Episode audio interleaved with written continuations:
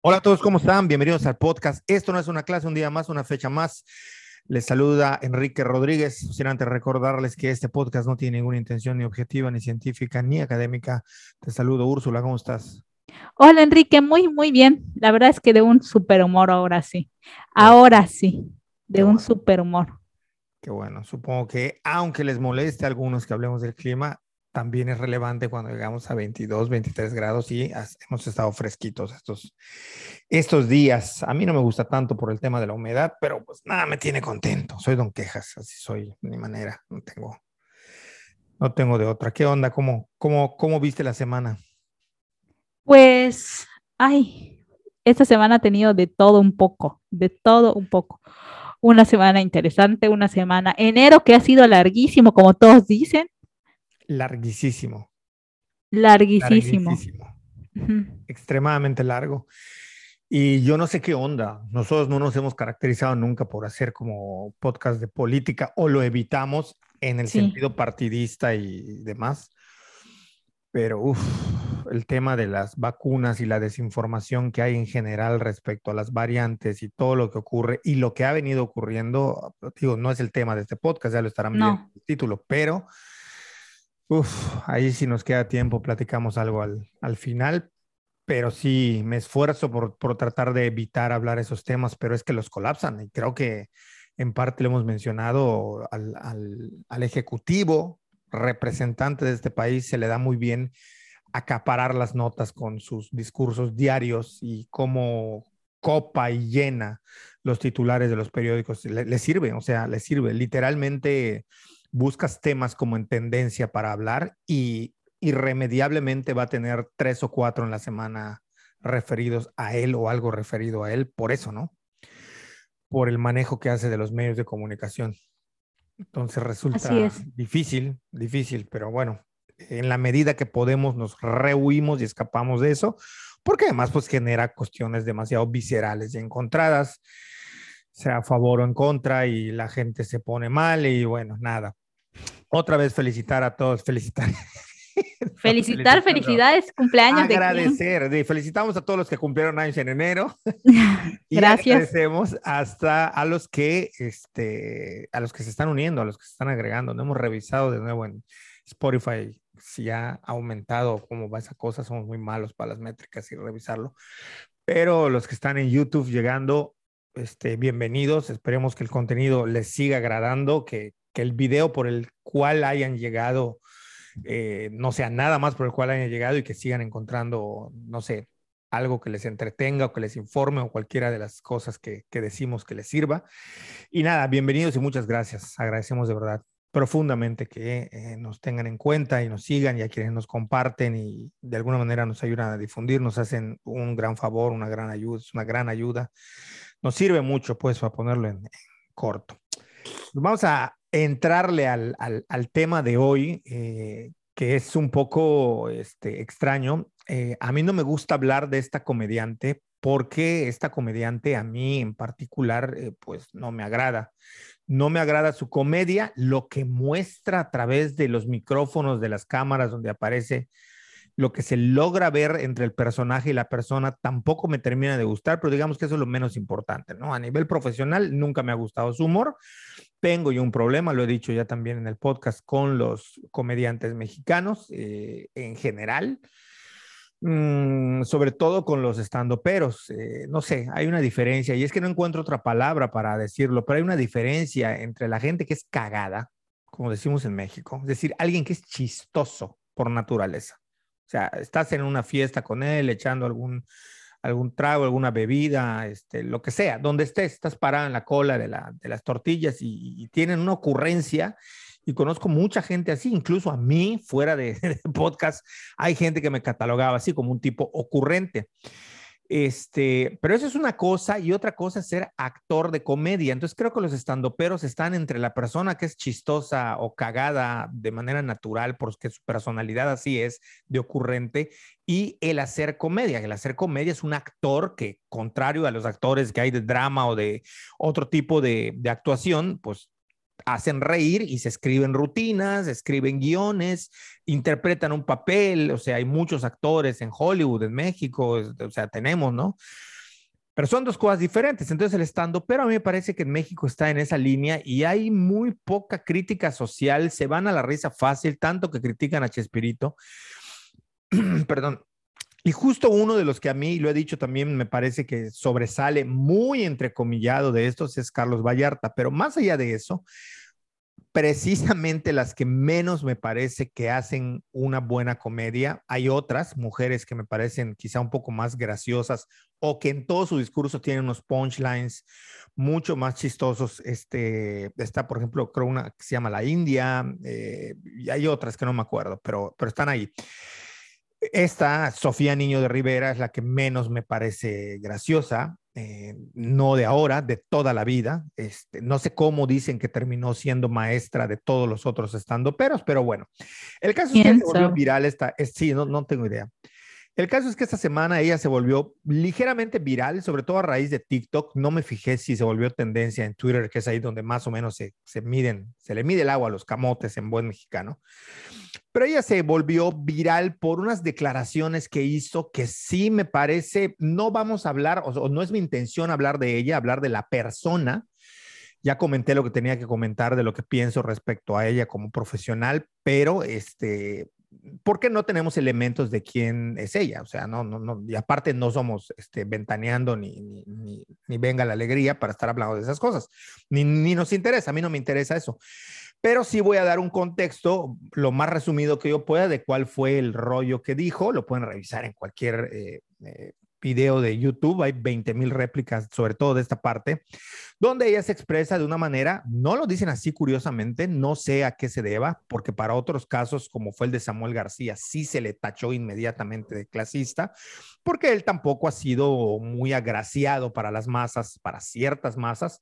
Y bueno, eh, para entrarle ya sin rodeos, eh, en un podcast donde fue entrevistada esta estando pera Sofía Niño de Rivera, el podcast de Mentes, ella contó el proceso en el que se asumió como comediante, ¿no? Típico que vas al podcast y te empiezan a preguntar, oye, ¿cómo te diste cuenta que eres comediante? ¿Cuándo empezaste con la comedia? ¿Cómo te empezó a gustar este tipo de cosas? Y ella dice que tenía 28 años de edad Vamos a fijarnos en ciertos detalles en los que pondré énfasis porque creo que son los que nos van a permitir luego llevarlo a un análisis ya distanciados del personaje y hablar un poquito de esto, ¿no? Tenía 28 años, o sea, no tenía 20 ni 16, y decidió dejar atrás su carrera en la publicidad para seguir su sueño de hacer reír a los demás. Relata que vivía en un departamento en la Condesa, donde renunció y vendió su coche para poder solventar sus gastos personales. Y ojo, no recibió nada de sus padres, más que el mísero, mísero es mío, pago de un curso de comedia en Nueva York. En lo que asegura, recibía un terrible pago de 30 mil pesos trabajando en la publicidad. Ella dice, literalmente, las agencias de publicidad pagan terrible. Yo acababa ganando 30 mil pesos al mes. Yo para ganar más que eso tenía que pasar otros 15 años en publicidad y es muy machista. No sé qué tenga que verlo el machismo, no, no, lo aclaran, a lo mejor está fuera de contexto la declaración, pero bueno. Eh, antes de, empezar a, como a mencionar lo que me parece jugoso de este extracto, de todo lo que dijo, recordar que el salario mínimo en este año, desde que el presidente López Obrador llegó a, la presidencia, el, salario ha subido. Es verdad que el salario, antes de que se nos vayan a la yugular, que los salarios suben o tienen la tendencia a subir el salario mínimo, que ya dijimos en este podcast también que es nada más el salario mínimo, un parámetro de medición. Eh, es verdad que sube cada año o de acuerdo a cómo vaya la inflación, pero también es verdad que con López Obrador ha subido el salario más de lo que los economistas planean que deba de subir. Eh, y en este año no fue la excepción, por supuesto, sobre todo después de COVID y el gasolinazo y la impresión brutal de dinero que están haciendo la mayoría de los países. México no es la excepción. Un salario mínimo en México bueno, este año aumentó el 22%, pasó de 141.70 pesos a 172.87. Eh, esto lleva a, muchas, a muchos temas eh, que tienen que ver con economía, en los que no sé si tengamos que entrar porque tampoco tenemos todas las herramientas, pero nada más para que nos demos una idea de cómo están los salarios mínimos. Dijimos, esto es, un, esto es una especie de, es un parámetro nada más. De ahí depende cuánto y en qué trabajes y en qué sector estés. Decirle a la gente que, porque luego se quejan, no, que en Mérida pagan muy poco, que no sé qué, podrán tener razón, lo que quieran, lo podemos debatir en otro podcast, ya lo hemos hablado, pero también recordarles que incluso el salario mínimo va a tener una diferencia a la zona fronteriza del norte, porque también tenemos frontera en el sur, sin embargo, esta nunca se pela. Pero Como que no existe. ¿Perdón? Como que no existe en la frontera del no sur. No existe, nunca ha existido. Me acuerdo, digo, paréntesis, que en alguna ocasión, estando yo en mi maestría, una maestría enfocada en estudios de frontera y de migración, frontera norte, cuando me pidieron a mí, siendo yucateco, que yo exponga sobre migración, yo expuse sobre la frontera sur Estoy hablando de principios del 2000 y casi me tildaron a loco, a desinformado, cuando hoy la frontera que más relevancia toma, si lo vemos en perspectiva, es la frontera sur para hablar de migración y no la del norte. Pero bueno, más allá de eso, cierro paréntesis y decir que, este, ya se me olvidó lo que estaba diciendo, pero así ah, que, en el norte. Los salarios.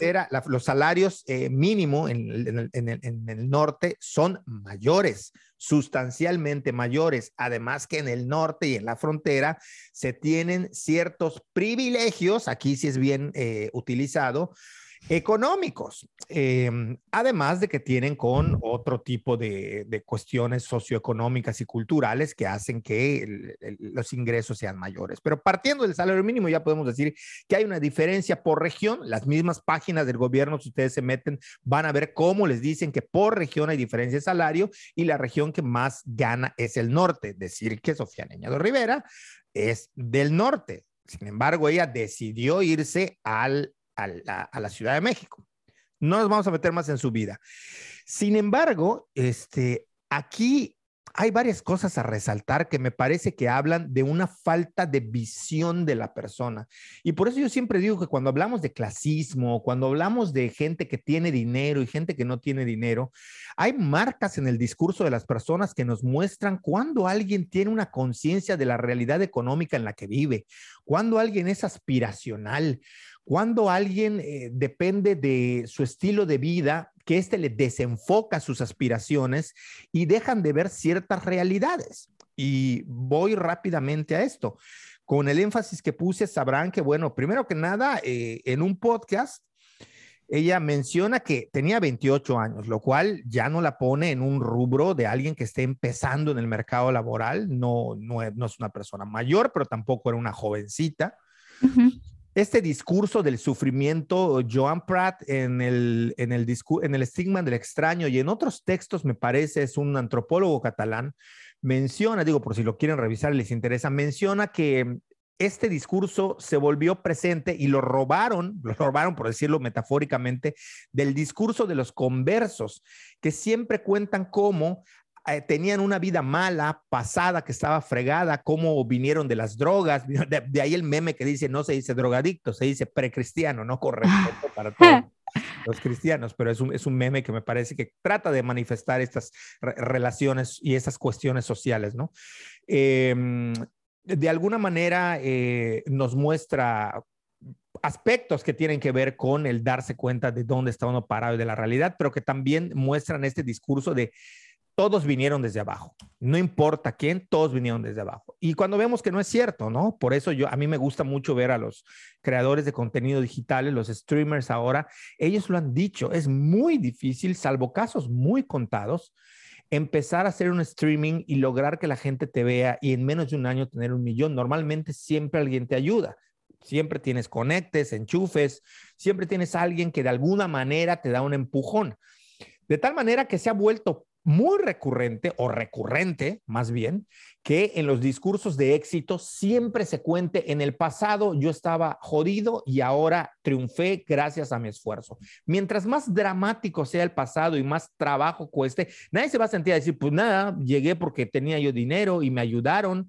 Y esto se omite o se cuenta de una manera que uno entienda y diga, apele al sentimiento de decir, ya en el podcast pasado hablábamos de cómo la ideología y estos discursos apelan al sentimiento y a la emoción, de decir, ay, pobrecita. Entonces, en ese discurso se siembra esto de, a los 28 años empezó a trabajar, eh, dice, viví en un departamento en la Condesa. Quienes sepan y conozcan de zonas de la Ciudad de México sabrán que la Condesa no se caracteriza por tener departamentos baratos. No es una zona barata, no es un lugar donde haya extrema pobreza. De hecho, tiende a todo lo contrario. Claro. Entonces, así como tenía yo una casita, un departamentito, no sabrá qué es vivir en un, en un multifamiliar de las afueras del Estado de México, no lo sé, pero lo, lo plantea como tal. Y luego dice que estaba estudiando publicidad. A ver, si ya vas a estudiar humanidades y esto se te cuestiona, tus padres, tus primos te lo cuestionan justamente porque saben que no es una carrera muy lucrativa. Bueno, hoy Mm, es difícil decir qué carreras son lucrativas, pero ya te lo cuestionan. Estudiar publicidad me parece que cae en el rango contrario en algunos sentidos. O sea, ¿quién estudia publicidad? Perdón, respeto a todos los que estudian publicidad, no tengo nada en contra, creo que hacen un gran trabajo. Lo hemos dicho en este podcast, la publicidad como parte del engranaje de la economía de los países, bien hecho, con ética, tiene un tremendo potencial y me parece que tiene toda la relevancia del mundo, pero hay que admitir que estudiar ciertas carreras te demuestran que eh, no provienes de un estrato en el que te interese necesariamente volverte el ultramillonario, que tiene unas aspiraciones que van en otro, en otro carril. Entonces dice, luego de eso, dice que no le ayudaron para nada, pero le pagaron un cursito en Nueva York. Yo quiero saber primero cuánto se gasta para comprar un boleto de avión, cuánto tardó la estancia, cuánto pagó para rentar y vivir ahí en lo que duraba el cursito. Yo no sé si el cursito fue de 24 horas. Eh, todo lo que envuelve el discurso que nos dice, nos está hablando de una persona que parte de una posición económica que está muy por encima de la media, que empieza muy por encima de la media y sin embargo lo presenta como alguien que vivió y sufrió, probablemente sufrió, cada quien sufre, diría Martín Valverde, la medida de sus necesidades. Eh, es decir, el que no tiene coche se queja porque no tiene carro para moverse y el que tiene coche se queja porque no tiene para dónde estacionar.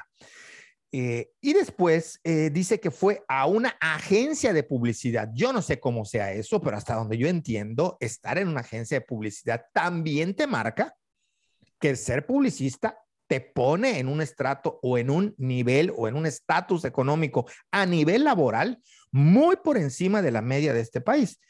Y después decir que ganaba 30 mil pesos al mes, como dijo Samuel García, ganan un sueldito de 50 mil, nos habla de personas que no tienen una idea clara de por dónde va el trabajo, cómo está el desempleo, qué es partir de la nada, qué es sufrir, qué es partirse el lomo para llegar a algo.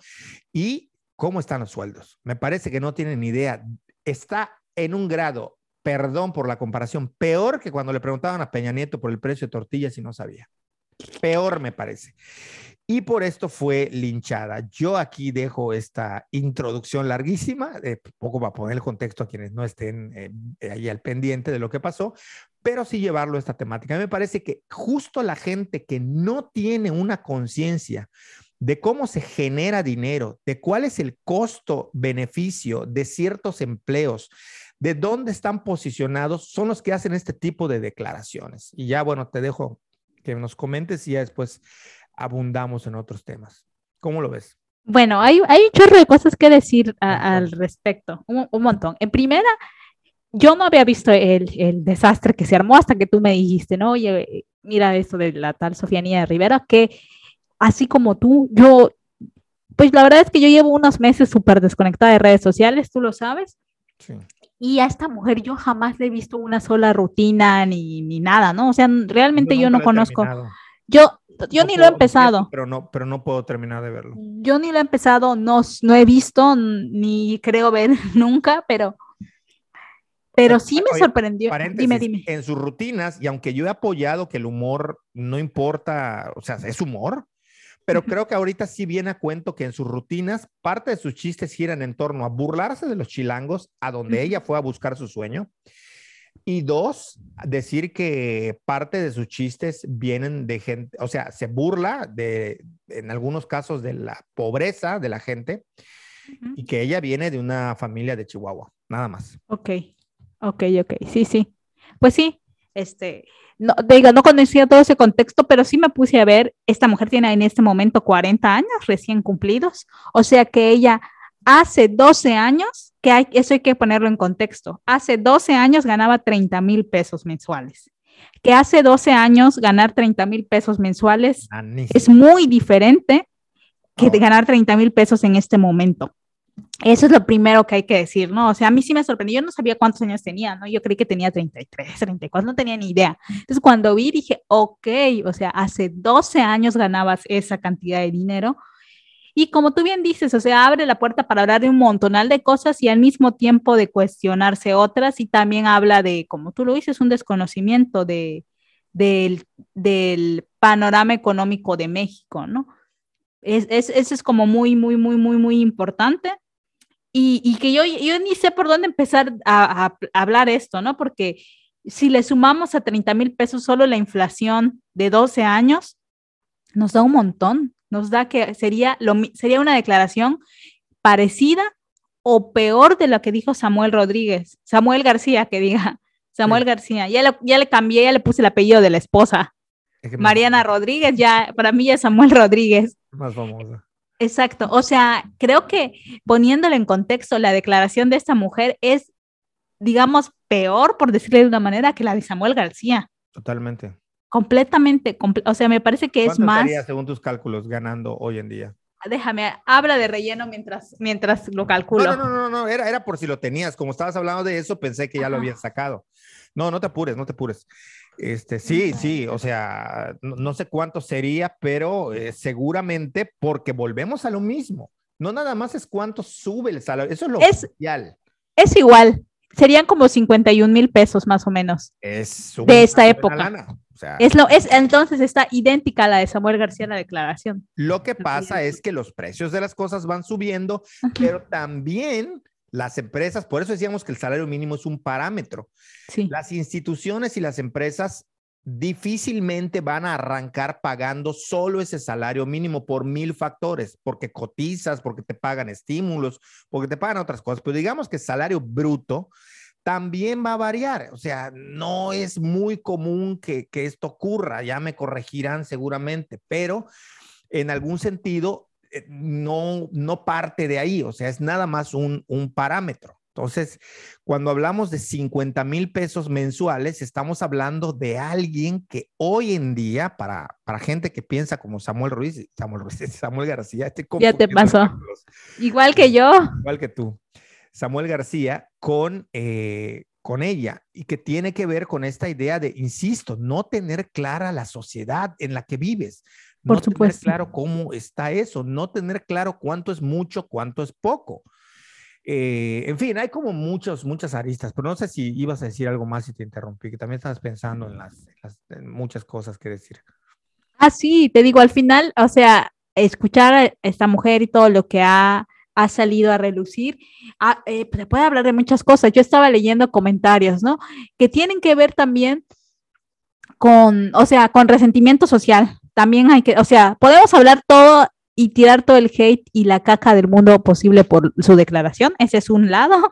Podemos, este, como analizar el, el, el, panorama económico de México y también podemos hablar del resentimiento social, porque es evidente. Cuando salen declaraciones como estas, sale un evidente resentimiento social fuerte y, y, y, y que además creo que a veces es como complicado hablar de esos temas porque si no eres una voz autorizada para hablar de esto, entonces te pueden llevar, te pueden comer, ¿no? Por ejemplo, cuando hablamos de grupos indígenas, si no, si quienes nos ven o nos escuchan no nos consideran una voz autorizada o legítima para hablar de esto, entonces nos pueden caer a, a, a palos, ¿no? Exacto. Pero creo que creo que nosotros sí somos una voz autorizada para hablar de resentimiento social, porque podríamos tenerlo claramente. O sea, porque... A, mí, me, a mí me fastidia mucho hablar de... ¿Por qué? Porque entonces se vuelve un concurso de sufrirómetro, ¿no? Claro. ¿Quién sufrió más en la vida para llegar a donde está? Desde Por ahí supuesto. me inútil la discusión. Exacto. Y entonces a mí, yo rehuyo. Las veces que me preguntan, oye, pero ¿de dónde? Y, cuento, salvo que alguien me esté atacando o me esté tratando de, de humillar o de decir algo, bueno acudo a mi, a mi biografía personal, pero no es algo que a mí me encante hacer. No es algo que me encante hacer porque siempre va a haber gente que partió de una situación Peor. más complicada que la tuya y, siempre va a haber alguien que estuvo por adelante de ti, siempre va a haber alguien que te ayudó y, es decir, eh, por eso no me, no me interesa a mí centrarme en la figura de, de, esta comediante, sino simplemente tomar su ejemplo de lo que dijo para decir que socialmente hay muchas personas, más de las que creeríamos, y que de ahí sí me parece que parten análisis equivocados sobre el clasismo de personas que ejercen clasismo sin tener la clase social que creen ostentar. Así es. Que no la tienen. Y esto es una marca de que no la tiene. O sea, cuando alguien te está presumiendo, no sé, ahora salió, lo puedo decir porque ya se volvió del dominio público, está Inés Gómez Montt, cuando alguien hace esos dispendios de ir en jet privado y estar mostrando cosas estrafalarias, dices, tienes el dinero, pero evidentemente no partiste de un contexto económico favorecido. evidentemente no tienes idea de qué es una clase social. Y allá va algo súper interesante, porque una cosa es hablar de clase social y otra de niveles socioeconómicos y cultural y culturales. Porque, por ejemplo, yo estuve participando un ratito y me salí de un, en un estudio en la que teníamos que fijarnos en los niveles este, socioeconómicos y culturales justamente. Y, por ejemplo, yo en uno de mis, yo catalogaba a cierta persona por sus ingresos y los ingresos de sus padres en un nivel eh, medio alto o no, un típico aspiracional o medio alto. Sus ingresos daban para eso. Sin embargo, por sus hábitos, que aquí los hábitos para nada eran de dispendio, ¿eh? sino más bien como de mucho ahorro, como ascético y todo eso, eh, era complicado este, eh, clasificarlos en un nivel medio alto o en un nivel medio bajo, no por ingresos, sino por sus comportamientos. Y sobre todo porque era un capital recién ganado, de mucho trabajo. Entonces, eh, todo eso es lo que entra en juego, como, como puede ser que tú te cueste trabajo catalogar a alguien como ella, como Inés Gómez evidentemente sus ingresos, mal habidos o bien habidos, como sea, eran de clase social alta, muy alta de México. Usar bolsas de millones de pesos, evidentemente habrá de unos ingresos que están ahí fuera de nosotros, pero la forma en que los, digamos, en los que utilizaba y en los que gastaba y todo eso, nos dicen otra cosa, mientras que aquí, por ejemplo, ese ejemplo que doy era de algo, era de extremo cuidado y ahorro de cada peso. No, no gasto, no esto, que eso generalmente es un, rasgo positivo que vemos en las personas, pero para clasificarlos, gente que gasta mínimo y ahorra muchísimo, muchísimo, es más de nivel bajo. sí. Sí, sí, sí. Eh, esto que dices tú de lo cultural, en el caso yucateco y todavía el sur, sur, sureste, cobra mayor relevancia, sobre todo por la parte de la etnia, ¿no? Sí. Hablando de, clase social, eh, aquí en Mérida, esto le cuesta mucho trabajo entender a quienes vienen de fuera, por qué gente, aunque tenga un buen ingreso económico, aunque sus percepciones económicas o el dinero que genere sea fuerte, les cuesta trabajo tener entrada en los grupos de élite yucateca. Y es que aquí lo que pesa es el rollo de que si no perteneces a esta élite de libaneses o de hijos de ex hacendados españoles, no vas a ser considerado clase alta, por mucho que sean tus ingresos. O sea, eso se ha hasta, hasta, el cansancio. Eh, supongo que ha ido cambiando, no sé en qué medida va cambiando, porque no son círculos en los que yo me mueva y lo he dicho en este podcast también.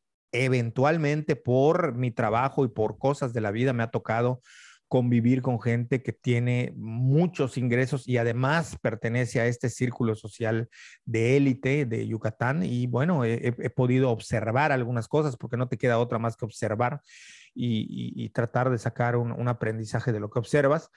Pero sí me parece a mí por estas cosas que he observado, y aquí es donde voy a, lanzarlo, es que qué ocurre en esta parte de la sociedad que basa todo lo que gira sobre su cabeza tiene que ver con el ingreso sin tener en cuenta cuáles son los factores, además del ingreso, que hacen que estés en una posición o en otra. Para ponerlo más claro, ¿qué ocurre que haya gente que no se dé cuenta que ganar 50 mil pesos al mes, pero no nos vayamos a 50 mil, menos, ¿eh? Los 35 que ella decía, o los 30, 30 o 35 ya te pone por encima, no de la media peninsular, de la media nacional.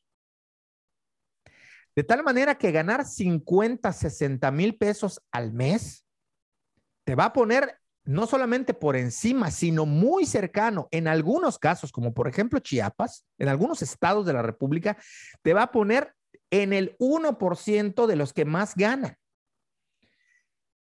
Y aquí la gente va a decir, no, porque ¿cómo te vas a comparar con el dueño de ranchos y empresarios si tú ganas 60 mil pesos y eres empleado? No importa, tus ingresos respecto a los que menos ganan en, uno, estados donde hay mucha burocratización, donde su única posibilidad es emplearse en instituciones gubernamentales, ganando salarios muy bajos, con eh, también horas de trabajo muy limitadas, con un trabajo de oficina, que es a lo que aspiran, no aspiran a mucho más, donde no hay industria, donde no hay emprendimiento, donde no hay desarrollo tecnológico, donde no hay universidades, donde no tienes de otra más que o trabajas en una oficina de gobierno o no tienes muchas más posibilidades, o sacas un poquito el turismo. Hace mucho tiempo que se sabe que Chiapas no es el destino turístico más visitado del país está de la media para abajo, de hecho.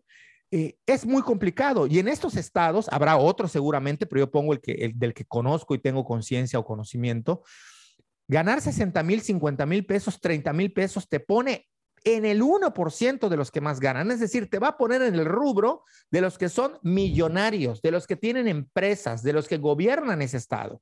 Ahí te va a poner, claro, entre tus 60 mil pesos y el que percibe un millón semanal o no sé cuánto ganen, este, o perciban o generen, hay una distancia, pero estás en ese rubro. ¿Por qué? Por porque los que van abajo de ti son gente que gana 3 mil pesos al mes, 6 mil pesos al mes. Así Son, son esa gente, son los que están ahí. Y tiene mucho que ver con los estilos de vida que no, pero ¿qué ocurre? Esa es mi gran pregunta, que no son capaces de percatarse. Y no tiene que ver con una conciencia nada más económica de clase total, sino hay un aturdimiento por esta lucha aspiracional que les impide ver en dónde están y curiosamente no se dan cuenta que van dejando marcas de dónde se ubican. Y pongo ejemplos. A mí me ha tocado, por azares de la vida, eh, convivir con gente que genera mucho dinero, mucho dinero. Estoy hablando de gente de los llamados millonarios, empresarios gente que de verdad este, tiene una capacidad económica brutal para comprar edificios, para comprar eh, franquicias completas, de eso estoy hablando. Y cuando los oyes hablar sobre salarios, te hablan con una claridad de la precariedad laboral, de la falta de empleos, tienen una conciencia de la economía del país y cuando tú le dices, tal persona trabaja en el medio académico, tiene este uno o dos hijos y percibe 50, 60 mil pesos al mes, por decir algo, ¿eh? no estoy revelando aquí salarios. No van a empezar a decir, ay, está soltando ahí, se le está filtrando información. menos diciendo algo, porque hay gente que gana eso y hay gente que gana más. Eso sí que no es un secreto. Se ha puesto en, en, todos los medios de comunicación y ha sido un pleito inútil, me parece también, pero esa es otra discusión. Eh, sobre el tema. El caso es que te dicen, ah, 60 mil pesos, no está mal.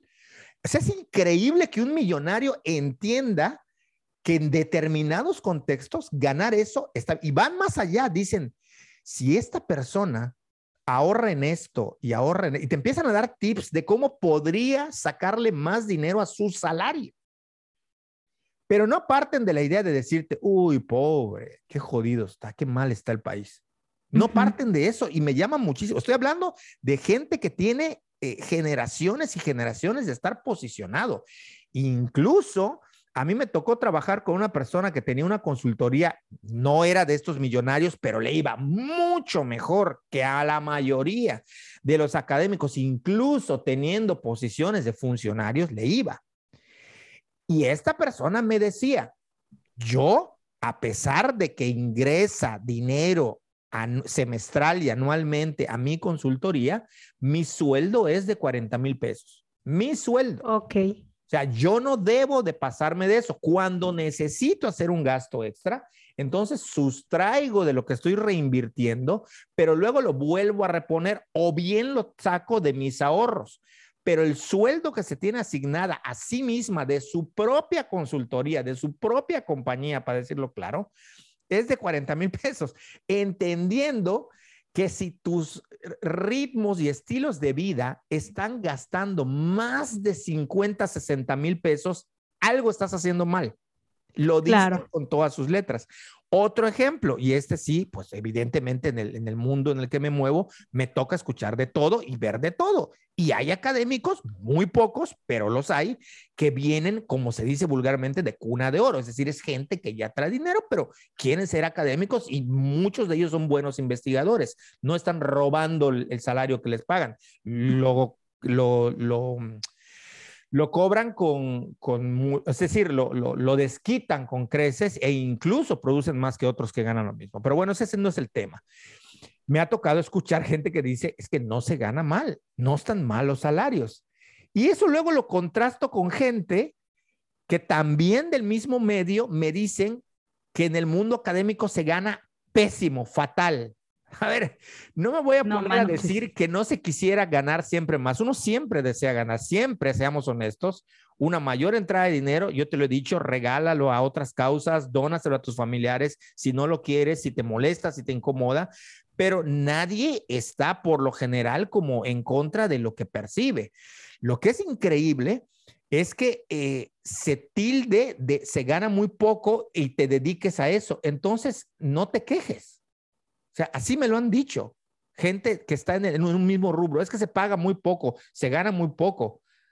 Es, es, un poco contradictorio, es un poco extraño no, no tener los, eh, eh, no sé si decir los pies en la tierra porque es un poco pretencioso ya, pero sí el no entender que aunque mañana te saques la lotería o mañana tu, tu emprendimiento se vuelva una empresa multimillonaria, que sepas que 35 mil, 40 mil, 50, 60 mil pesos no es poco. No es poco en el contexto de este país. Entonces, ¿qué ocurre en este conglomerado de personas que no alcanzan a darse cuenta de la realidad económica? A mí me, me vuela la cabeza. No, es una locura. Es una locura. Y a mí me sorprende. Yo también, ¿no? Digo, para que no te diga que solo soy yo. No, no, es, es, es, es eso. O sea, es sorprendente. A mí me parece sorprendente por dos motivos. Y vuelvo a lo de la comediante. En primer lugar, porque me parece que alguien que se dedica a la comedia tendría que conocer de manera general el contexto del país donde vive, justo porque me parece que de eso nutren su comedia muchos, ¿no? O sea, de conocer el contexto donde viven y así poder hacer comedia. Y luego de gente que se dedica a la academia, especialmente de área social, y no, y decir algo así sin ver el contexto en el que vive y entender y saber qué onda con lo económico, es muy loco, ¿no? A mí me parece muy, muy, muy de volar la cabeza porque hablan de un desconocimiento, de vivir en una burbuja y de que tanto que se critica privilegios y eso, a hacer sentir casi que es un privilegio, ¿no? O sea, tener un sueldo así si no entiendes la dinámica social en la que estás viviendo y produciendo lo que sea que estés produciendo. claro completamente, ¿no? Y, y, la otra cosa que yo, este, que digo, que pensé aquí además de lo del resentimiento social, porque sí hubo mucha gente de, ay, yo que no sé qué y solo gano 9 mil mensuales, ¿cómo se atreve a decir eso? Es un insulto, bla, bla, bla, bla, bla, bla, bla, bla, bla. De otra cosa que no hemos hablado es que si bien, bueno, lo hemos hablado en algún otro podcast, tú lo hablaste solo también cuando salías solito, este, que si bien una cosa es, o sea, hay como tres factores, ¿no? El primero es evidentemente venir de una familia acomodada, con relaciones o lo que sea, que eso te abre, es un hecho, eh, te da ventaja sobre los demás, ¿no? Y generalmente si tenemos una ventaja la vamos a tomar. ¿Quién tiene una ventaja y no la toma? O sea, ahí sí me parece una locura cuando la gente critica porque si ellos tuvieran esa ventaja la tomarían. O sea, casi es casi imposible no tomar una ventaja. La segunda es eh, el trabajo duro, o sea, al final el trabajo duro, y aquí me perdonarán los que odian la meritocracia, pero trabajar duro eh, de alguna manera funciona. O sea, no es que te va a llevar a ser el más rico del mundo, pero el trabajo duro, la persistencia y eso. resultados positivos. Exacto. Aunque sean 15 años, como mencionó esta mujer. Carlos Muñoz, no te va a volver Carlos Muñoz, pero, eh, pero, pero te va a traer, eh, y después lo, lo digo, ah, yo tengo ejemplos cercanos, muy, muy. Exacto. Y la tercera cosa es la fortuna. O sea, al final la suerte, la fortuna hace que algunos te coloquen en ciertos lugares y otros, ¿no? Y eso no, y la fortuna también esté mediada con el carisma, con tus habilidades sociales, con todo eso, te puede hacer crecer mucho más que a otras personas, ¿no? O sea, eso también es un hecho, es evidente y es como les gusta tanto la palabra aleatorio, random, o sea, la fortuna le toca aquí. No hay una forma, no es justo, como la vida no es justa, ¿no? O sea, y, lo veo. o sea, te toca ya, ya está. Y lo hemos visto y todos hemos experimentado eso. Conocemos a alguien que era pésimo en todo, pero tiene fortuna y tiene puestos y tiene trabajos buenos y le va bien. Qué bueno, ¿no? Pero a quien no tiene fortuna ni tiene relaciones, nos queda el trabajo duro, ¿no? O sea, pero eso por un lado, ¿no? O sea, sí, sí es un poco chocante cuando critican mucho el privilegio cuando es una ventaja y cuando todos tomamos nuestras ventajas, o casi todos, ¿no? O sea, quien no toma una ventaja, pues es una decisión suya, ¿no? Pero si tú tienes una ventaja, es casi un hecho que la vas a tomar. Eso por un lado. Y por otro lado, el tema de que hay una cosa, una mezcolanza y que justo la gente de publicidad y de marketing no la tiene. O sea, hablar de clase social es muy complicado porque implica cosas culturales, implica cosas este, de pertenencia, implica cosas de estereotipos y prejuicios. Entonces, la clase social no se utiliza, por ejemplo, para hacer estudios de mercado, análisis de mercado eh, y todo este tipo de cosas. La ignoran. Lo que se habla es de los niveles socioeconómicos, que es muy diferente a hablar a la clase social ingreso, gasto y ciertas condiciones muy específicas, ¿no? Cuando ya se combina hábitos de consumo, cuando se combina con sociocultural, entonces ya se hace más complicado, que es lo que te hablaba como de nivel heredado, medio alto heredado y todo eso. Pero en realidad lo que se utiliza para todo lo que tiene que ver con consumo, campañas y entender mucho, eh, segmentar mercados, es el nivel socioeconómico. Y yo ahí empecé a trabajar o empecé a conocer ese tema cuando de nuevo trabajaba con esta empresa de miel y se iban a introducir a, estaban en Walmart y Superama, ¿no? Que ya Superama está desapareciendo, le están cambiando por el Walmart Express.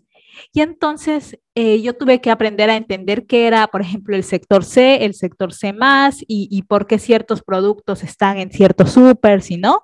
Y es que empecé a aprender esto, ¿no? Por ejemplo, existen, este, acá, ¿dónde están mis sectores? Déjenme, déjenme lo busco. Tu, tarea. Exacto, mi tarea. Falta que... Bueno, los sectores están desde, son los siguientes, ¿no? O sea, el primero es el sector, voy a empezar desde el más alto, ¿no? El AB o el nivel alto. Es el de la gente que cuenta con servicios, recursos financieros y seguridad que tienen les permite una muy buena calidad de vida, pero además planear su futuro. Eso es súper importante. La gente que pertenece a la AB no solamente puede mantener un nivel de vida muy bueno, sino que puede planear a futuro, ¿no? En México solamente 6.8% de los hogares están a ese nivel. Está cañón. O sea, la mayoría de México vivimos al día. Nos, no podemos, aunque podamos vivir bien al día, no sabemos si en tres años, entonces no podemos hacer inversiones en tres años ni nada de esto, nada. Por el otro lado está el C que es el medio alto, que aunque el C no sea el más ricachón, muchos de los supermercados este, más top están pensados en estos porque es gente que gasta mucho que a veces puede gastar. Los hábitos de consumo son de alto dispendio. Exacto. Porque y es la creen que este estilo de vida les va a poner en un lugar socialmente mucho más ventajoso. Y no, insisto, se queman, dejen de hacerlo. Sí. Sí, y es el, es el C más medio alto, que por ejemplo el Superama es un super C más, es para un C más. Aquí casi que no hay para AB en, en Yucatán. Luego el C. estilos de vida, ¿eh? Cada quien haga con su vida lo que le dé. El C es el medio típico. Es decir, la gente vive con una calidad de vida adecuada, sin lujos ni excedentes.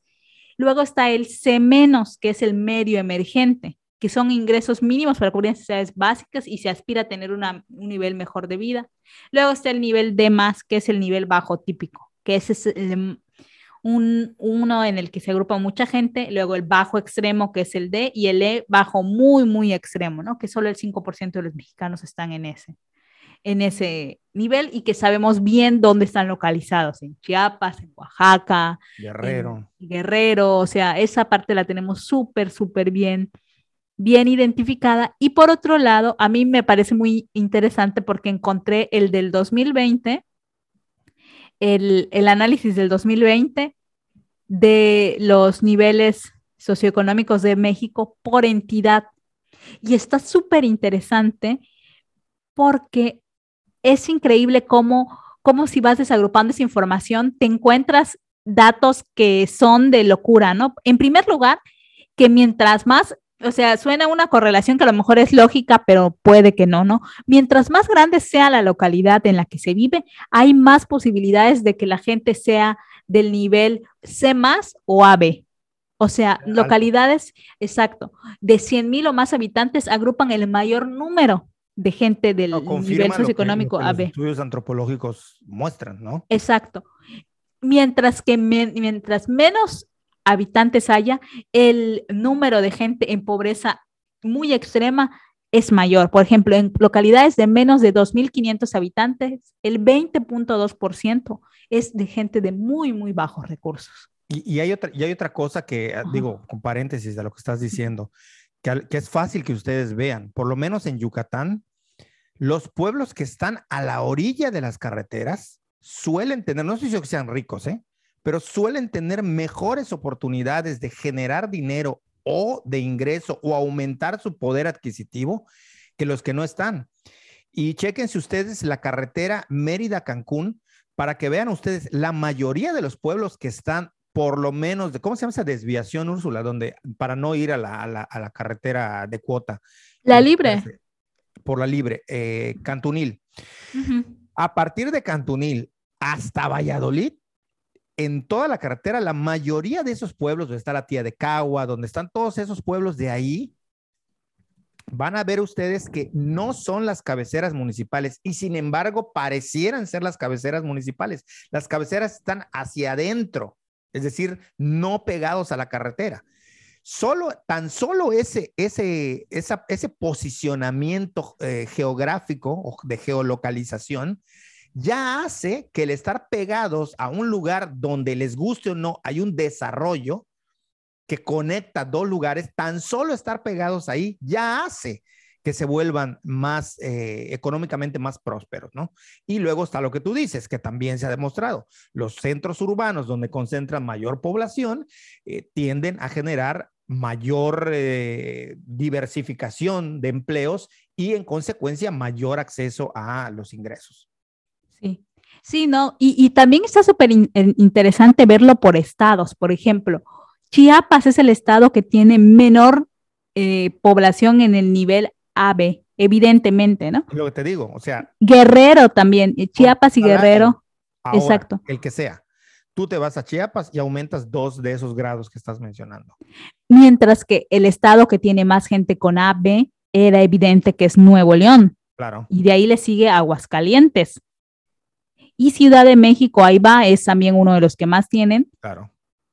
Y Yucatán está un poquito arriba del promedio. Quintana Roo. Debe estar en el cuarto, quinto. No, no. Aquí sí está más abajo que el cuarto, quinto, ¿eh? Yucatán. Está mucho más abajo del cuarto, quinto en esta, de tema de salarios. Sí. Tema de AB, que diga. Sí, hay, que decir que no estamos hablando de una, de, una relación económica o macroeconómica, sino es desde la visión de los este, estudios de mercado. Sí. El, promedio mexicano es 6.8. 6.8 de los hogares está en AB y Yucatán está en 6.6. Veracruz está en 3.1. O sea, es bajito Veracruz. Bastante bajo. Oaxaca 3.5. Nuevo León, evidentemente, es 11.3, que es el más alto. Además, volvemos a lo mismo. Está en la zona donde incluso el salario mínimo por zona lo pone en un lugar ventajoso. Por supuesto, sí, sí, completamente. Pero, pero sí, sí es muy interesante. Al final. Súper interesante. Y ves este, cómo se van engrosando los niveles, ¿no? En Yucatán, por ejemplo, el nivel más grueso es el C. El C menos. El C menos. Y después el C, y hay muy, muy poquita gente en el E. Eso también es interesante, que, que si bien el, el AB eh, no es tan choncho, la gente en pobreza muy, muy extrema es muy poquita en Yucatán. Y sin embargo, algunos estudios recalcan lo que hemos dicho antes, que hay una diferencia entre los datos absolutos y los relativos. Claro. Se van mucho a los absolutos y no se van a los datos relativos, que eso es también interesante. No, y que también por, si viéramos por ciudades esto cambiaría, ¿no? Esto es, esto es un, a mí me gusta y, y ahorita lo estoy revisando rápidamente. Esto podríamos revisar y hacer, hacer análisis y artículos. De variables y cosas, este, es súper interesante eso. Pero sí es, es muy interesante, ¿no? Y cómo muchas veces lo que nosotros, a mí, también lo que está interesante es, esto es completamente objetivo, son es la parte objetiva, que a mí me encanta, eh, por, qué me gustan los estudios laborales? Porque siempre hacen énfasis en las cosas, en los datos que son objetivos y en la, parte subjetiva, ¿no? En la, y aquí evidentemente hay dos caras, ¿no? O sea, estos que son datos duros que nos dicen, nos muestran una realidad y otra cosa súper interesante, cómo la gente se percibe, ¿no? Y recuerdo muchísimo cuando salió este tema de, es que si eh, te anuncio casi casi que tú no eres clase media y que la gente enloqueció, ¿no? Porque para ser clase media tienes que ganar mínimo 14 mil pesos mensuales, ¿te acuerdas? Y que se escandalizaron las redes por eso, es como, ¿cómo es posible? ¿Cómo? Que, que yo casi que me creía que era medio alta, ¿no? Que se escandalizó la gente. Y, y porque los datos se manejan de una manera, te digo, por eso hablar de clase media, baja, esto, no nos dice mucho, si no tienes como detrás esto, ¿no? O sea, porque eh, en, México sabemos que si ganas más de 12 mil pesos mensuales, estás encima del 70% de la población, ¿no? O sea, es, es, una locura, es una locura. Eh, y, y, por otro lado, es sacar un dato así de que es que si no ganas 14, mínimo 14 mil, no eres clase media, es mentira. En México con menos de eso eres clase media. Digo, no vas a ser media alta, vas a ser clase media baja, pero vas a estar ahí. Hay que, y, vas a estar por encima de la mayoría. Y hay que aclarar, a ver, yo los ejemplos que puse, porque luego me van a venir a mí aquí a comer, que estoy hablando mal de mis colegas y de, de mi propio trabajo, no.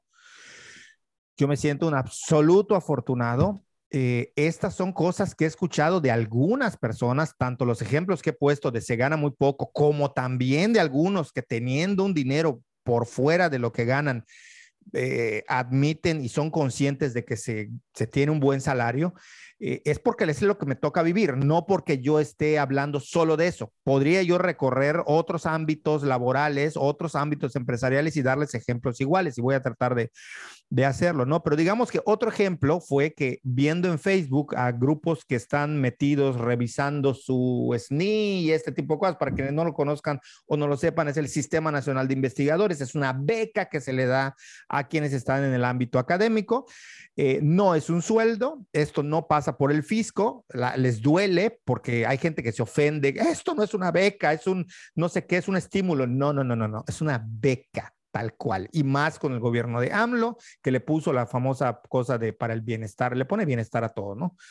Entonces, apoyo para el bienestar, no sé qué rollo tiene, ¿no? No puedo fallar en eso. Pero el punto es que hubo, yo te lo conté a ti, hubo una persona que decía, ¿Cómo que no me van a dar el SNI? ¿Y ahora con qué voy a pagar el departamento de mi hija? Y yo me quedé. Solo faltaba que diga, ¿y cómo voy a pagar el siguiente viaje a Disney de mis hijos, no? O sea, ahí es donde a mí me escandaliza. O sea, no el tema de cuánto ganes. Cada quien sea libre de ganar lo que quiera. No me importa. Estoy a favor de que si alguien quiere retacarse de millones, ojalá que lo logre. Ojalá que Dios le bendiga y lo logre alcanzar. Eh, estoy en contra de que la gente no tenga para comer y necesidades básicas, que ahorita vamos a hablar de eso. Pero no tener conciencia de en dónde estás parado y encima alardear de que no te alcanza, el famoso es que no me alcanza, a mí sí me parece una falta de tacto. Y eso es lo que yo le criticaría a la comediante. No lo que dijo, no sus aspiraciones, son muy su problema, sino la falta de tacto. un poco para hablar de que si bien por un lado hay hate y hay resentimiento, la forma como dice las cosas, atropellando y quejándose porque se está quedando, dices, bueno, si unos son resentidos, ¿en qué lugar la pongo a ella? en alguien inconsciente, resentida e inconsciente, porque te va súper bien, mucho mejor que la mayor parte, que el 80% de este país, y aún así te queja, o sea, no, no sentí, por eso decía yo, cada quien se queja en la medida de sus posibilidades. Entonces, ese no me alcanza, depende. Primero está un nivel que podemos catalogar de sobrevivencia, es decir, tener para comer, para no morirte de hambre. Así es. la primera, son necesidades básicas hacer el viaje a otro país o a otro estado de vacaciones no es primera necesidad. No es. Si lo puedes hacer, tienes que entender que estás teniendo una buena vida. Es así. Exactamente. Si lo pudiste hacer, es que estás teniendo una buena vida y debería uno, a mi modo de ver, cada quien, insisto, sea como sea, pero yo trato de estar agradecido con lo que quieran, con Dios, con la vida, con las circunstancias, con tus papás, con quien quieras. Con la fortuna. Con la fortuna, exacto, con la suerte. Es que fortuna se relaciona mucho con dinero, ¿no? con la suerte. Ah, bueno, me gusta decirlo más, ¿no? Hay, hay una relación semántica ahí que luego pueden confundir. Con la suerte. Bueno, tuve la suerte. Sí, o sea, tuve la suerte. O sea, los países que he conocido los he conocido porque he tenido la enorme suerte de que mi trabajo me permita poder hacerlo, no porque salió de mis bolsillos. O sea, eh, pero sí me parece que esto de para qué me alcanza tiene que ver con tu estilo de vida, brother. Y si tú decidiste llevar un estilo de vida donde tengas discotecas, donde destapes dos botellas de Moet cada fin de semana, donde quieras ir a la Riviera Maya a hospedarte en un eh, hotel frente al mar o a una cabaña frente al mar en Tulum, eso es tu rollo. Así es. Eso es tu rollo. O sea, yo a lo mejor puedo estar muy contento yendo a Chelem y punto. Pero hay gente que ni siquiera puede ir a Chelem. Ni siquiera puede ir un día. Entonces, pero no tener esta conciencia y el no me alcanza, hay que ver de qué me estás hablando. No te alcanza para pagar la colegiatura en los colegios privados más caros de Mérida, entonces no me estás jodiendo. Exactamente. ¿De qué estamos hablando? Insisto, no es una crítica, que cada quien viva como quiera. A mí el problema me viene cuando alguien como esta mujer y cuando alguien que no es famoso se queja y dices, te estás quejando y eres libre de quejarte, sí, pero no me trates de vender la moto, de vender la idea, de vender el carro, de que, de que estás en una situación precaria, cuando en realidad lo que no puedes viajar es tu viaje a Miami para irte de shopping. Lo aspiracional, que es un sector muy grande. O sea, dices, eso no es una necesidad básica. A ver, si se te está muriendo alguien que vive en otro país y tienes que juntar, o si tienes un problema familiar, puede entrar dentro de la necesidad básica. Pero irte a decir que te tomaste un café frente a la Torre Eiffel no es para nada una necesidad. No estamos hablando de París, insisto. Irte a Cancún es carísimo. O sea, durante mucho tiempo ir a La Habana era mucho más barato que ir a la Riviera Maya. O sea, que no me diga, o sea, hay gente que dice, no, es que necesito, así lo he escuchado que digan, necesito irme a la, Ciudad de México para cambiar de aires y tomar nuevo y vivir una experiencia diferente porque esto ya me asfixió. Perfecto, hazlo, pero no me intentes decir que si no te alcanza para eso es porque estás pobre. No me chingues. o sea, ahí es donde me enciende. O sea, o sea, seamos conscientes, tienes internet, tienes para escuchar un podcast como este, tienes para eh, suscribirte a Netflix, tienes para esas cosas. Eh, si te vas a quejar antes, cuando digas no me alcanza, medita, eh, a lo mejor cabría la posibilidad de que tu estilo de vida sea el que te esté jodiendo y no lo que estás ingresando. Probablemente, es un consejo. A lo mejor por ahí esté la solución. O sea, yo te decía, hablabas de la meritocracia y todo esto, y no son datos aislados, no me vengan son datos aislados. Doy mis ejemplos que conozco, pero seguramente si nos ponemos a revisar parámetros, como tú dices, y a cruzar variables, encontraremos que se puede llegar a, no a la riqueza, pero así sobresalir. Gran parte de la tesis beberiana de la conversión a, los grupos evangélicos tiene que ver con esto, de cómo gente que llevaba una vida desordenada, que no tenía ninguna relación eh, de, análisis racional con sus finanzas, que se vivía en el dispendio a pesar de que gastaban, de que ganaban poco, de, tras convertirse, uno de los factores de conversión, no es el único, uno de los factores de conversión es que lograban ver una mejoría económica en quienes se convertían a grupos evangélicos. Esto está puesto en un montón de estudios, de trabajos, incluidos los míos, que tienen que ver con estudios sobre conversiones de católicos a protestantes entre grupos indígenas. Y este, el ejemplo de mi madre, que siempre lo he puesto, mis padres vienen, digo, no voy a dar detalles, no porque no, porque sea de mi vida, sino porque como dije hace un momento, me molesta estar diciendo como de dónde provengo, porque luego es como la historia de sufrí y entonces sí me vale, no, me, me, parece una tontería. Siempre hay alguien que está mucho peor que tú, pero mucho peor. Sin embargo, mis padres vienen de casa de paja y piso de tierra, los dos. Y a mí incluso me tocó, cuando nos pasamos a vivir a la, casa de, que ellos construyeron, eh, me tocó pasar en obra negra. Hay gente que no tiene ni siquiera una casa en obra negra. Hay gente que ni siquiera alcanza a tener un lugar porque nosotros pensamos en los pueblitos y en la casa de paja, ya se ha hablado mucho sobre ello, hay muchos trabajos, revisen la bibliografía que hay sobre arquitectura efímera, casas de paja y demás para tener un parámetro, pero yo hablo de, por ejemplo, gente que no tiene ni el terreno, ni pertenecen al lugar, ni tienen la casa y lo que terminan es teniendo una casa de tinglados con tela, con mayones y se asientan, se ponen en asentamientos irregulares, ¿no? Por decir un ejemplo. Ni siquiera tienen eso. Sin embargo, a mí me tocó ver el esfuerzo de mis padres de doblar turno, de desvelarse, de trabajar sin cesar, de hacer cosas y cómo con el tiempo lograron mejorar sustancialmente su situación económica sin volverse narcos, sin entrar en cosas ilegales, sin hacer trampas, sin hacer nada. O sea, me tocó verlo, o sea, yo lo vi. Y no son los únicos. O sea, la mayoría de la gente que se dedica a trabajar, insisto, tampoco hay que vender la idea de que si trabajas durísimo, aunque seas pobre, vas a volverte un Carlos Slim. No, lo más seguro en un 99% es que eso no vaya a ocurrir, pero de que puedas mejorar tu situación teniendo una relación racional y no emocional con tus finanzas, trabajando, siendo metódico, ahorrando en la medida que te permita ahorrar, porque hay gente que no puede ahorrar. Insisto, hay niveles, pero digamos que se puede mejorar. O sea, creo que esto, tener esto en claro en la mente es, es eh, lo, lo, que debería de ser. Entonces, cuando oímos declaraciones, ahorita fue de una famosa y por eso brinca, pero es que todo el rato hoy escuchas eh, comparaciones y, y, este famoso, es que no me alcanza, es que no me alcanza, pues qué chingados haces. Sí, no, completamente.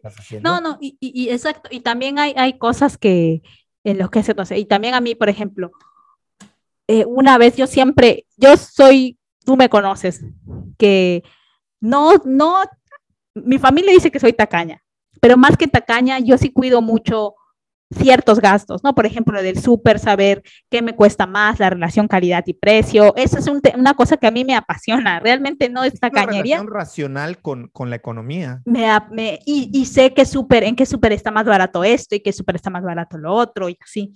Y en Campeche hace unos 10 años, pues no había muchos supers, había el Chedraui, un bodega en una zona un poquito no tan bonita de la ciudad, eh, el, el, Walmart y, y, Comercial Mexicana, ¿no? Mega Comercial Mexicana, la única que había. Y todos sabíamos en Campeche que el más caro era Mega Comercial Mexicana, ¿no? O sea, y mi papá en esa época compraba cosas para, por ciertas razones, llevaba semanalmente una despensa a un lugar, ¿no? Y yo veía que gastaba mucho. Y yo le decía, oye, papá, ¿por qué gastas tanto en, comprar eso? Yo ya vivía sola aquí en Mérida y pues viviendo sola aquí en Mérida con un presupuesto limitado, que era el que me daba mi papá, este, y no limitado por mucho, poco, sino limitado porque era una cantidad que yo tenía que administrarla y si se acababa, se acababa, porque yo no tenía forma de generarme más recursos, ¿no? Que estaba estudiando. Entonces yo ya sabía qué onda y le dije, a ver, dame el dinero y yo compro eso. El, el, el, viernes que llegue yo voy a comprar eso y te apuesto que voy a ahorrar, no sé, 150 pesos al menos. Y se sacó de onda, ¿no? Y fui y compré y todo y con la nota le demostré y le dije, te estoy demostrando por qué razón, este, que puedes ahorrar hasta 150 pesos en esta compra. Pero tienes que ir a otro súper. Y me dijo, no, yo no voy a ir a ningún otro súper. Dije, ¿por qué? ¿Por qué? ¿Cuál es el problema? ¿no? Y me dijo, no, es que nosotros super hay mucha gente de mucho tipo y no me gusta. Me gusta este porque no hay mucha gente y se siente más exclusivo. Es evidente, o sea, y, y, no porque mi papá sea una persona, pues mi papá es de barrio, de pueblo y de todo eso, pero el hecho es que en el súper se sentía más tranquilo, más seguro, con menos gente, los, los pasillos más grandes, que le daba la sensación de comprar rápido, comprar sin gente, comprar esto. Y se entiende, ¿no? Y es un súper para un segmento C, a veces hasta puede ser hasta C más, ¿no? Lo mismo que pasa en Superama. Vas a Superama no solo por comprar en el Super Superama, sabemos que nos va a costar más ciertos los productos generales, ¿no? Como un aceite de cierta marca, Nutrioli. Sabes que te va a costar más en un Superama que en un Bodega Horrera, aunque sean del mismo gran grupo Walmart o que en un Chedraui. Pero vas porque es más cómodo, porque es más eso. Y así es, ¿no? Eso por un lado es una decisión que tú puedes tomar, pero muchas veces uno no puede, o sea, mucha gente no puede tomar esa decisión de, ah, prefiero ir a un Superama o a un City Market. No, vas al de unos usa porque es el más barato. Lo mismo el ahorro.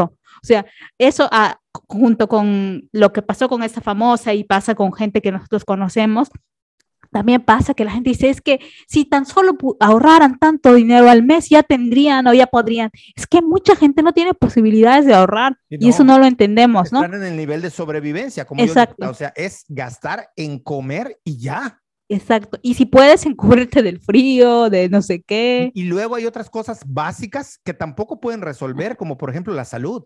Exactamente. Y estoy hablando del seguro, o sea, aun cuando tuviesen acceso a seguridad social, muchas veces no les alcanza para pagar los autobuses o los taxis o lo que sea para cubrir esa emergencia. O sea, ni siquiera. O sea, son las dos caras de la moneda. Sería muy chafa que hablemos nada más de, una parte, ¿no? De los aspiracionistas. O sea, también es cierto que hay gente que no tiene dinero para ahorrar. Exactamente. Por eso, por eso el Estado, hay que, hay que replantearlo, no es el que da la cosa, sino el Estado debe ser el que garantice que las condiciones estén dadas para que todos puedan acceder a no nada más sobrevivir. Es muy diferente al Estado da y regala. Exacto. O sea, eso hay que tenerlo muy en cuenta, ¿no? Y ese es el grave problema que tenemos en los países latinoamericanos. Y nada más decir que eh, no tampoco es una crítica, insisto, cada quien que tenga el estilo de vida que quiera. Lo que resulta disonante, molesto, chirriante, es cuando alguien se la pasa almorzando todos los días un corte tomahawk en el restaurante más top de corte de carnes y te dice que no le alcanza el salario.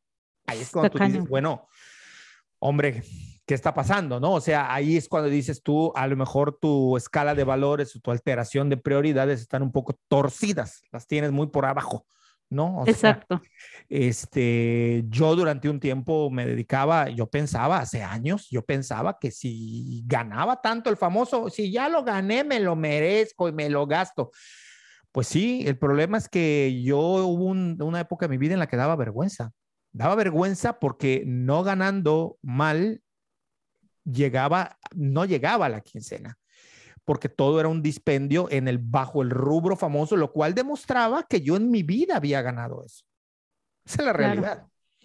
Sea, estoy tratando de ser autocrítico para que nos escuchan y nos, nos, ven, no, no, no digan, bueno, ¿y aquí dónde está la autocrítica? Pues aquí se las estoy poniendo. Yo durante muchos años me, me tomó trabajo entender y ubicarme en dónde estaba, ¿no? Lo que nunca hice, eso sí, fue quejarme. Eso nunca lo hice, o sea, nunca, nunca me quejé. Yo asumía que si me faltaban cinco días para que me paguen y no tenía dinero, es porque yo había hecho un dispendio de locos, de locos. Por supuesto. ¿No? Sí, no, completamente, es lo mismo. O sea, comparto contigo, en mi caso, pues tú sabes bien, y, y, y, aquí que estuve sin ingresos fijos más de dos años y fue complicado, pero igual fue una decisión y no me quejé nunca, ¿no? O sea, al final son decisiones que tomamos. Y esa es otra cosa, mucha gente se queja de lo que gana en el lugar donde trabaja, pero muchas veces, no digo que siempre, pero muchas veces decidió trabajar en eso. Claro. como, yo decidí no tener un ingreso fijo durante dos años. No tener un, un ingreso fijo y, y, aguantaste lo que pudiste y padeciste lo que te tocó padecer. Y luego cuando has tenido, has disfrutado en la medida que has podido lo que has querido. O sea, es que eso es, es así, pero es tener la conciencia, ¿no? O sea, no estamos aquí para dar ningún tipo de consejos, no somos ninguno de los gurús. Ni cara de consejeros no tenemos tampoco. no, es una plática, o sea, del, del, del tema, ¿no? Que me parece que, que hay que poner cada cosa en su lugar Sí, y que el problema viene cuando estamos, eh, como diría vulgarmente, orinando fuera de la vacinica, ¿no? O sea, y lo que también quiero decir es que, eso sí lo quiero decir, y sí, casi que es una queja, porque me pasa mucho que hablando con gente, con otro tipo de gente, me dicen, es que tú, tú puedes hacer, porque yo a veces digo, si no estás cómodo, muévete, eh, eh, sacrifícate un poco, sí, que vas a estar sin trabajo dos, tres, cuatro meses, sacrifícalo y, y busca otras opciones, haz algo si no estás conforme con lo que quieres. Lo primero que me dicen es que soy millennial, ¿no? Es lo primero, ¿no? Que, ah, que eres millennial, no te importa. Y la segunda cosa es que tú lo puedes hacer porque no tienes hijos ni familia. También eso es una decisión. O sea, claro, eso, es un eso sí es chocante, es chocante, por supuesto. ¿Qué tal que no saben que yo sí quiero tener familia e hijos, Claro. pero ni consigo marido y menos hijos? No, pero, pero a ver, a ver, el, el punto y que, que es interesante es que, eh, es que la gente solo ve una parte, ¿no? Es, de- es Exacto. decir, si tuve hijos, yo soy el que se sacrifica porque tiene hijos. Eh, no vamos a llorar aquí, insisto, rechazo terriblemente el papel de víctima y lo voy a rechazar toda mi vida, es mi personalidad, así soy, o sea, nunca voy a utilizar algo para escudarme o para argumentar y ganar un debate a favor haciéndolo, pero ojo que la decisión de, de, de, de no tener hijos o de estar sin pareja es complicada, trae complicaciones y no nada más a nivel afectivo emocional, o sea, trae otro tipo de complicaciones. Por ejemplo, estar soportando que la sociedad te eche en cara que como eres soltero y no tienes ningún otro compromiso, según estas personas, estás obligado a sobresalir por encima de los demás, porque tú no tienes esas cargas y esos pesos. Pero es muy complicado, no solamente por la sociedad, también tiene, no nos vamos a meter ahorita a decir detalles, pero también tiene un montón de complicaciones y tiene que ver con estas decisiones. Tiene que ver con estas decisiones. Exactamente. O sea, eso, eso, eso es así, o sea, no es, es una decisión que se toma. El, problema, insisto, es este, ¿no? O sea, tú sabías lo que te iban a pagar.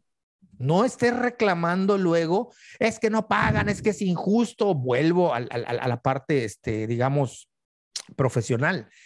Se meten a un trabajo porque les pareció bueno en su momento respecto a lo que tenían. Una vez que se acomodan, empiezan a tratar de escalar. Una vez que no pueden escalar, se empiezan a quejar, empiezan a demandar, empiezan a ir con abogados, a decir que es injusto. Y, Espérame, brother, ¿a ti te parecía una maravilla esto? Exacto. Ahora, ¿por qué me vienes a decir que es la peor mierda que te ha pasado en la vida? Y también puede ser, uno puede cambiar de opinión y es válido. Lo que a mí me parece, Totalmente.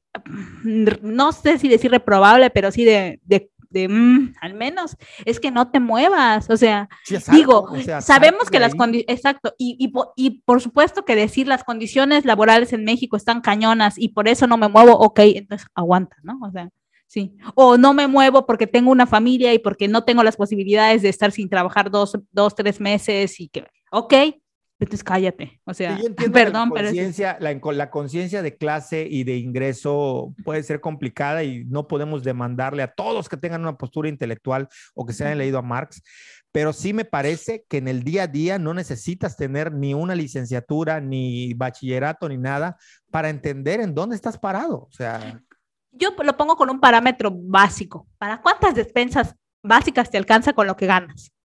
Es que Respóndete. depende, porque si lo hacen No, en va- Walmart Express o lo hacen en, en Dunosusa, y, pero Va a haber una variación de 150 pesos, pero respóndete, respóndete. Y si puedes comprarte 10 o más, ya eres afortunado, ya no manches. Claro. sea, o hay sea, familias que no pueden comprarse ni tienes. una. No necesitas Exacto. tener el último iPhone. Ve el teléfono que tienes, la gama en la que está, lo que pagas de internet, lo que pagas de Netflix, lo que pagas en servicios.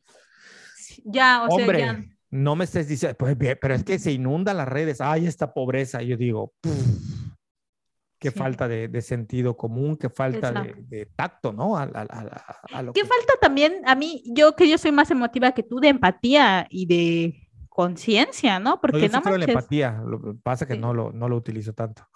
Sí, pues yo no es que lo utilice tanto, pero aquí sí me parece, ¿no? Porque Sí la hay, sí la hay. sí, No falta Sí, empatía. es- está cañón, cañón, cañón. Falta Y, y lo peor es que ves la falta de empatía.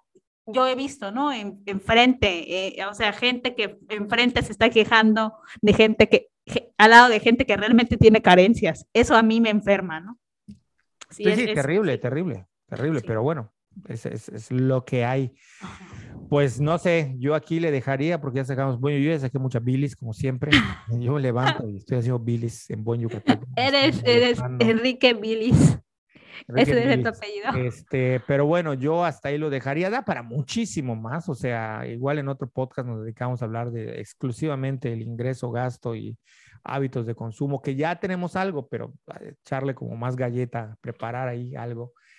Este, y nada, este, a la gente que comenta, muchas gracias por comentar, por, por hacernos llegar sus inquietudes. Eh, pues nada, ahí tenemos los medios, las redes sociales por el medio que sea que nos hagan llegar sus inquietudes. Si quieren algún tema en particular que toquemos y está en nuestras manos y podemos hacerlo, adelante. De nuevo, mil gracias a todos los que se han eh, ido suscribiendo. Mil gracias a los que nos escuchan en las plataformas de audio, Spotify, iBox, iTunes, iPodcast. Eh, muchas gracias, muchas gracias por ello. Eh, no sé, yo hasta aquí lo dejaría. No sé si tienes algo más que decir. Nada más, nada más. Esperemos que el Omicron no siga mutando. Ayer leí que ya salió otra variante del Omicron, la sigilosa o no sé cómo se llama. ya, ya le están poniendo nombres de canciones, ¿no? La sigilosa. Mañana la traicionera. La traicionera, la, trailera. Estaría bueno. Este, lo decimos de chiste, pero es, es, es de pensarse. Eh, los gobiernos están haciendo un pésimo trabajo. Eh, la desinformación es terrible mi visión sobre el tema de las vacunas. A ver, sigo defendiendo que nos vacunemos. A mí si mañana me dicen que hay una vacuna de Chaya, me la pongo. todo lo que me digan me pongo. Sin embargo, mi crítica a cómo han manejado la información respecto a la pandemia, respecto a la enfermedad, respecto a contagios, letalidad, muertes y las vacunas me parece que sí necesitamos ir generando una postura mucho más crítica respecto al gobierno de la que hemos tenido. Hemos sido demasiado pasivos y no estoy diciendo que se aplauda una postura antivacunas, pero sí mi visión ha cambiado mucho del 2020 ahora enero del 2022. Probablemente lo toquemos el podcast que viene, no lo aseguro, pero bueno, no quería yo irme sin soltarlo, sin soltar esa queja, porque también el derecho a la queja moderada, van a decir todos, ah, estuviste hablando todo el podcast, que no se quejen y ahora te estás quejando. Pues, es una crítica al Estado. Pues sí. Este, no sé, si tienes algo más por ahí que añadir. Nada más. Bueno, pues muy bien, me gustó mucho el podcast. También a mí nos divertimos mucho, me reí mucho. Sí, sí, que es lo más importante. Esperamos que los que nos están escuchando también se hayan divertido y les haya entretenido. y los que no están suscritos, se suscriban. Están suscritos, se suscriban en cualquiera de las plataformas. Este, si no quieren utilizar YouTube, está este, Spotify. Eh, ahí lo ponen mientras lavan los trastes, mientras barren, mientras se preguntan por dónde está su nivel socioeconómico y ahí lo ponen. Este, o pasan memes de la pobreza. Y nada, este, un saludo, esto es humor. Bueno, intento de humor. Si no les da risa, pues ¿qué, qué le hago, no? Pero intento de humor. Puede ser fracasado, pero hubo un intento de humor. Un saludo a todos, que estén bien, que se cuiden. Hasta luego. Chao. Chao.